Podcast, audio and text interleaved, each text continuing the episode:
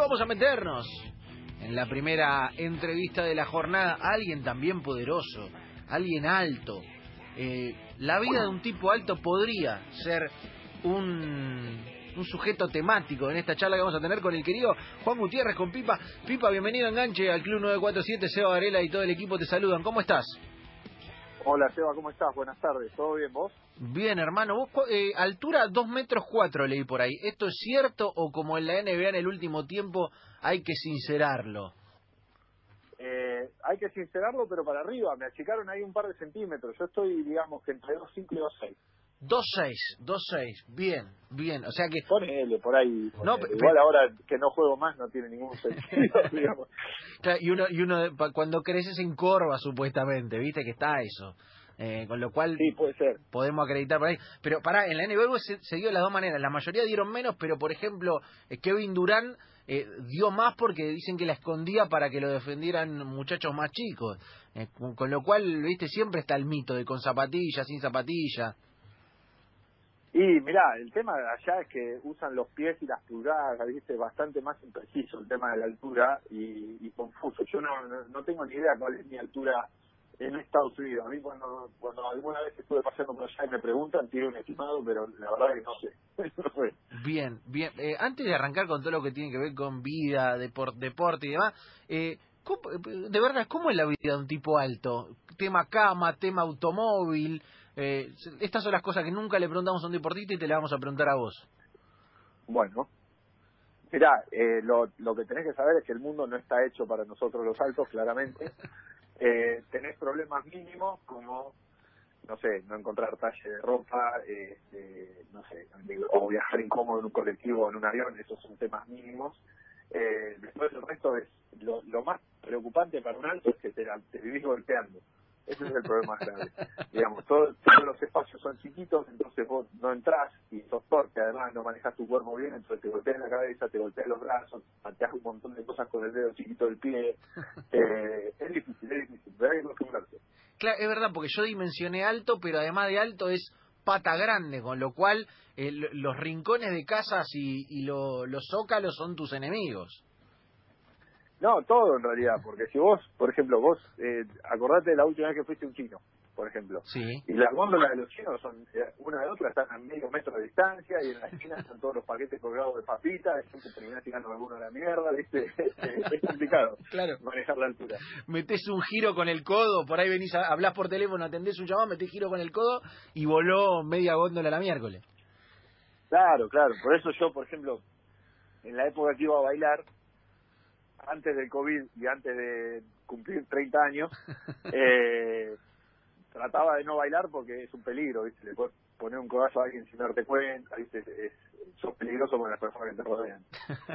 me gusta, me gusta. La, la- la vi- vida de un hombre alto podría ser un libro, Pipa. Eh, lo- lo- si querés lo dibujamos de autoayuda, no hay ningún problema. Viste que ahora con todo eso medio lo armás medio charla Teddy y haces un business con eso. Ojo. Y te digo, a día de hoy lo veo más por, por el lado de una cuenta de Instagram, ¿viste? Creando contenido, haciendo videitos graciosos, pero el tema blog ya es complicado, pero libro. Bien. Pero nada, nada, es divertido, hay que tomárselo con humor. Que se monetice, Pipa, que siempre se monetice. Pará, y hablando de, de monetizar y de negocio, eh, ¿seguís estudiando? ¿Cómo está eso con la pandemia? No, sí, sigo estudiando. La semana pasada, el, el lunes 10, arranqué el segundo semestre, digamos, el cuatrimestre. Eh, hablando el idioma académico, este, sí, estoy estudiando. eh, por suerte, la, universidad, que es bastante, digamos, moderna en cuanto a tecnologías que se usan, tanto para estudio como para evaluaciones y todo, se adaptó rápidamente a esto de que tengamos que rendir desde casa. Obviamente apelan a la honestidad de cada estudiante porque te conectás con un Zoom donde el profesor eh, chequea que vos no te estés copiando, pero te puedes copiar tranquilamente, cosa que yo no hago porque soy un tipo grande y ya me voy a la facultad por elección propia, no, no, no, estoy, no- nadie me obliga. Así que nada, estoy contento y sigo cursando y espero terminar el año bien. Eh, Claro, eh, pará, el, el profe te ve por Zoom, pero si vos atrás de la computadora te pusiste eh, la, la pizarra de, eh, de Russell Crowe en una mente brillante, el tipo no la ve. Exactamente, por eso, por eso. Yo creo que es, este, depende de cada uno, ¿no? Eh, hace poquito me tocó, o sea, me metí en un grupo de WhatsApp de estos que se arman de cada materia, donde se comparten los los, este, los contenidos que hay que leer, los libros, la bibliografía, qué sé yo, y de repente me di cuenta que los chicos se copian a full, ¿viste? Es un tema, yo obviamente rajé ahí, o sea, no voy a jugar a nadie, no soy la policía yo, ni nada por el estilo, pero eh, pretendo otra cosa para mi carrera.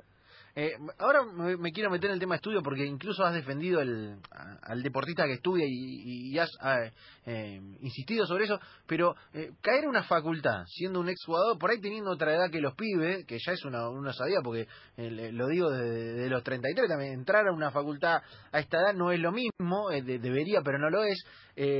los pibes te reconocen, saben, se enteraron rápido, che, el alto este lo tengo de algún lado, ¿cómo se dio eso? No, mira, para nada. De hecho, bueno, eh, yo estudio la carrera 100% a distancia porque eh, los horarios, como yo laburo, viste, los horarios se me complican muchísimo hacerlos con, una carrera presencial. Eh, pero sí es verdad que cuando vas a rendir al centro universitario te cruzas con gente, me he cruzado con, con por ejemplo, con Delfina Piñatelo, que me parece una piba espectacular, joven y que está estudiando, además de hacer una gran carrera en la natación. Eh, también hay gente de mi edad, ¿viste? Hay, hay un poco de todo, pero no, no, la verdad es que no me reconoció nadie. Sé que hay dos o tres deportistas también que están ahí estudiando, pero pero bueno, por suerte no me reconoció nadie. Me encanta que en el curso de ser, che, el grandote, viste, el tipo tiene una medalla olímpica le dicen el grandote. Eh, Juan, y ahora sí, ya hablando más en serio, eh, hay una cosa que vos dijiste y que a mí me parece súper interesante y es que el deportista está regalando tiempo si no estudia ahí. Me parece que estamos en una época de desmitificar un poquito eso de estoy 100% pensando en el deporte las 24 horas porque si no regalo. Me parece que ustedes mismos se han dado cuenta que hay otras cosas, se pueden hacer otras cosas. Y mirá, y yo creo que además esta pandemia eh, aceleró todo eso, ¿no? Porque ya las herramientas que teníamos yo desde hace un año y medio en la facultad para estudiar a distancia y, toda la cantidad de, conocimiento y de contenido que hay eh, en redes, en la web y en todos lados como para formarse, no, no tenés por qué hacer una carrera de grado, o, sí, dependiendo de si tenés claro o no lo que querés hacer de tu vida. Pero sí es verdad que, los deportistas, eh, entre entrenamiento y entrenamiento, en los momentos de descanso y todo, disponen de un tiempo que es muy valioso y que está buenísimo que lo usen para su formación académica, ¿no? para su formación personal o, inclusive para, para ir cultivando de a poco, eh, nada, lo que sea que les genere pasión el día que no puedan estar adentro de una cancha.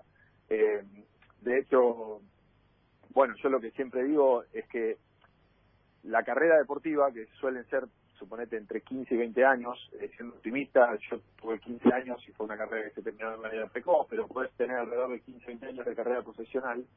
Eh, está bueno que, uno vaya estudiando, vaya viendo y eligiendo qué es lo que quiere hacer cuando se retira, porque si lo, lo dejas completamente de lado, te puede pasar lo que me pasó a mí, que cuando me retiré tenía un montón de opciones, por suerte, de posibilidades de trabajar y de desenvolverme, pero sin tener realmente claro para qué lado yo quería salir y eso es angustiante.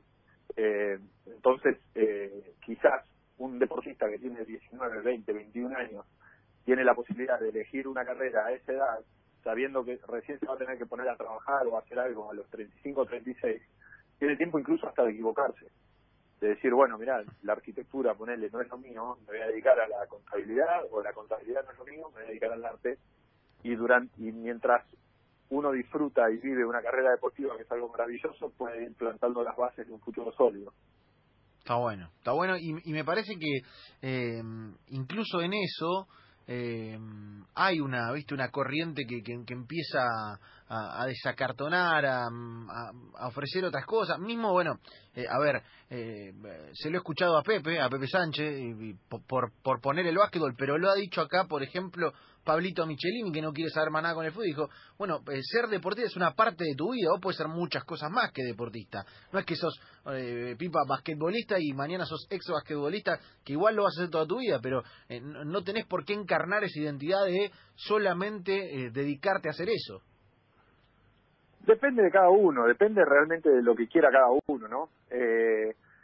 hay gente que está muy orgullosa de, de, decir yo voy a ser un basquetbolista toda mi vida, y es verdad, pero pero hay gente que es un poquito más inquieta y que que le interesan otras cosas, que, que realmente, o hasta le apasionan otras cosas, y está buenísimo. Eh, creo que hay un montón de maneras de desenvolverse en un ambiente deportivo profesional, ya sea porque es tu pasión o simplemente porque es tu trabajo. Y está buenísimo también, ¿no? Que, que vos tengas la habilidad como para jugar, de, para vivir de jugar al básquet. Y mientras tanto eh, vas armando otras cosas, proyectos laterales, ahí por suerte hay un montón de chicos jóvenes, súper emprendedores, que están en la suya, que además de jugar al básquet, eh, le encuentran la vuelta. La otra vez hablaba con un chico que yo represento que tenía ganas de, de montar una empresa de eh, de pintar o de intervenir zapatillas, intervenir artísticamente zapatillas. Y me pareció recopada la idea, que vos le mandes un par de zapatillas blancas y que ellos te lo devuelvan con, con un arte hecho sobre la zapatilla. Y está bueno, ¿viste? ¿Qué sé yo? Son ideas y cada uno puede explorar y explotar la suya. Sí, está bueno, está bueno. Me parece que, eh, que, muestra otro otro costado del, deportista. ¿Y comercio exterior qué onda? ¿Cómo es la movida? ¿Te pensás dedicar a eso? Eh, ¿Crees que te ayuda a, tu carrera de representante y a seguir ligado con el deporte? Eh, ¿Por qué pegaste por ahí? Mirá, eh, la realidad es que no me voy a dedicar a eso 100%, como decirte, comercio exterior no me, no voy a trabajar, digamos, ni en aduana ni en el puerto, o, o, en realidad no lo descarto, pero por ahora la idea mía es siempre seguir ligado al básquet creo que la carrera tiene un montón de cosas copadas, de herramientas de, marketing, de administración de empresas, eh, que me pueden llegar a servir para lo que estoy haciendo a día de hoy. Además, al fin y al cabo, si yo el día de mañana, no sé, represento un jugador que se va a jugar afuera del país o traigo uno a jugar acá, estoy de alguna manera comerciando servicios, así que también está bueno eh, estar al tanto de eso. Me pareció una carrera interesante, eh, que abarcaba bastantes de las cosas que, puedo hacer yo y que, me da herramientas. Y, bueno, y es la primera que ojalá que sean varias. Está bueno, está bueno, está bueno, está bueno, me gusta. Me gusta, estamos charlando con, Pipa Gutiérrez acá en el Club 947 en Enganche. Eh, Pipa, y, hablando de comercio, eh, y yo me tengo que ir a la agenda sí o sí, en los últimos días fuiste eh, parte de una historia viral, de acuerdo a lo que es justamente el comercio, de una camiseta tuya. Quiero saber en qué situación está, te encontraste con un, con un vendedor que, eh, que vendió una camiseta que me imagino ni sabes ni, ni dónde la regalaste. No, la verdad es que no, no tengo ni idea de, cómo llegó esa camiseta a las manos del vendedor. Yo al vendedor no lo conozco, eh, ya tuve contacto con él y la verdad que parece un tipo muy copado, eh, pero no tenía ni la intención ni la idea de que tomara la dimensión que tomó todo esto. ¿no? Yo eh, en redes sociales me gusta bromear, me gusta publicar cosas, ya sean opiniones o, o nada, situaciones graciosas que me pasan y esto se me fue un poco de las manos. Eh, me pareció divertido lo de pedirle un descuento del 20% por haber sido el dueño original eh, y la charla se dio graciosa, bueno, y explotó. Claro, y, y encima hubo Troñato que la compró la camiseta. Eh, ese vivo, ¿no? Ese ese compró Bitcoin en el, en el 2012, un piola ese. Pero es que en realidad me pareció un, gesto genial de parte de Bernardo, que es el chico que la compró. Y, creo que también, creo, también no, creo que Bernardo fue la, la, lo que hizo que la historia tomara la relevancia que tomó, porque el, haberla comprado para regalármela, como diciendo esto no puede ser que vos estés comprando tu propia camiseta, eh, más allá de que habla de que el tipo tiene la vista un poco corta, eh, me pareció copado porque se, juntó gente con buenas intenciones, con ideas copadas y, salió algo divertido, que obviamente no estuvo remotamente planeado. Eh, ¿Y la camiseta en, qué lugar está en este momento? ¿Ya, la tenés? ¿Todavía no? No, no, no, no, no. Tengo entendido que Ubaldo, el vendedor, está en Santa Fe. No sé en qué lugar de Santa Fe. Sé que está ahí en contacto con, con Bernie, que es el chico que la compró y que incluso le hizo un descuento, que la compró más barata. Yo, obviamente, a Bernie le pienso pagar cada peso que haya gastado, ya sea en camiseta o en envío, porque no la idea no era tener una camiseta gratis, ni mucho menos. Eh, y bueno, ya como todo esto fue tan divertido y tener un fin de semana completamente distinto, bueno, le voy a hacer un regalo a Bernie y voy a tratar de conseguirle un par de camisetas más al, al vendedor para que las venda y sea un mango, porque al fin y al cabo se dedica a eso. Me gusta, me gusta, me gusta el, el, happy ending, me gusta, me gusta. O sea que al, al vendedor y, a Bernie le va, le va a salir bien la historia. Eh, Pipa, y yo en el programa tengo acá una estrella, en, en este programa, que es el señor Lucas Rodríguez, conocido Instagramer y demás comediante y demás que me, lo voy a invitar a la mesa porque asegura que está en un pro de DNBA con usted. Yo no entiendo, me puso eso por, por línea privada. Lucky, ¿andás por ahí? Acá estoy, acá estoy. Eh, ¿Cómo es Comparto- el, tema PRODE? Comparto pro de NBA con el Pipa. Eh, pero, Es real esto, es, es real el dato. eh, pero para, a mí, 100% real, no fake. a mí me parece medio una falta de respeto, Luqui. No sé si te sentís un poquito zarpado. El chabón tiene la medalla, digo, jugó en un par de equipos. Yo eh, lo- me, me pone muy me da inseguridad cuando veo que tanto Pipa como Beder ponen cosas distintas a las mías ya siento que perdí y no perdí todavía Claro. ¿De qué consta el pro de Luqui? ¿Consta de, de, de- de- de pronosticar playoff, de partido, fecha a fecha? ¿Cómo es? playoff quién gana hasta la final fue raro el pro de que armaron porque el pro de que armó Miguel fue como de una hasta la final no fue fase a fase ¿entendés? o sea ya dijimos quién hasta quién gana y en base ahí el que más acertó para atrás eh, es el que va a ganar pero de una hasta el final tiró Eh, Pipa, yo quiero saber tu final. ¿Qué, qué, qué pronosticaste? Eh, mi pronóstico para la final es Portland contra Milwaukee Ah, y espero un batacazo de parte de Giannis Antetokounmpo y sus muchachos. Para mí Milwaukee ya viene en clara línea ascendente desde hace unos años, cuando siempre fue un equipo que, que estuvo lejos del playoff, de la lucha por finales, y están creciendo y me parece que este este sistema de burbujas, sin localías, que realmente puede pasar cualquier cosa, es la oportunidad, eh, la mejor oportunidad que tienen para tratar de, de ganar un, un título de la NBA, ¿no? Igual, eh, para dejarlo tranquilo a Lucas, no miro NBA yo, no miro, no tengo ni idea de NBA, miro porque, porque hay una pelota ahí y extraño mucho el básquet, pero pero realmente no sé nada, así que que se queden tranquilos, ¿Por qué. Portland? ¿Por qué dijiste Portland, Pipa? Portland, eh, estoy estoy muy contento con lo que está haciendo Lillard. Eh, me, está gustando muchísimo, me entretiene mucho y, y por Carmelo Anthony, que para mí es un monstruo total y además me genera mucha gana de competir del resto del mundo porque sé que mucha gente lo odia a Carmelo. Entonces, como tengo algo distinto de contra, me divierte. Claro, es verdad. eh, El mundo se divide en carmelistas y anticarmelistas en el básquetbol. Pero para igual, Pipa, el que sabe de comercio exterior, de números o vos, nosotros somos unos periquí, por eso hablamos en radio. Pero, eh, si vas a bancar tanta Portland, yo diría que en alguna casita de apuestas le tires un pucho. Porque si lo pegás, Portland finalista, Claro. debe, debe garpar una buena moneda, ¿eh? No sé cuánto le paga contra los Lakers, al cual solamente le ganó una faz, una solamente una llave entre ellos, que fue la, la del 92. Eh, Ojo, Pipa. deja ¿eh? fuera a LeBron. Ojo, Pipa, con monetizar eso también, ¿eh?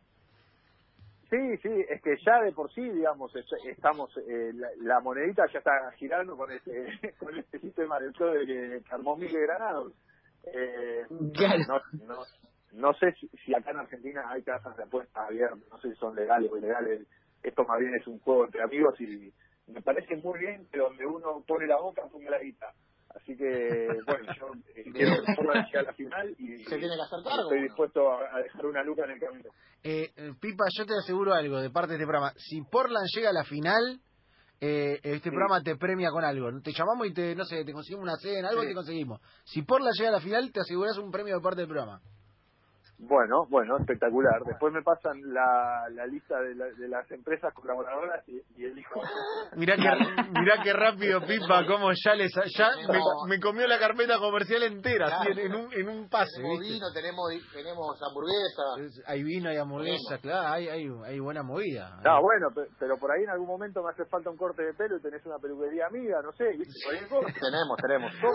Te digo, eh, está, está claro que Pipa es rápido para el business, eh, lo dejó clarísimo. Sí, sí, sí. Lo Le de- muy bien. Eh, viste, vi, vi unas, unas manos a lo Jokic, viste, muy muy rápido con la pelota, lo manejó muy bien. Estás bien, Pipa, estás rápido.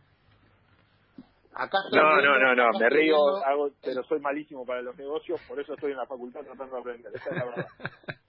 bien ahí, Acá bien estoy ahí. viendo el PRODE, el PRODE de Lucas. Eh, eh, y, el, y el de Lucky, que, Lucky, ¿qué pusiste en la final vos? Tengo miedo. Yo muy muy cobardemente le puse Lakers. La final Toronto Lakers puse. Fuiste a por Brom.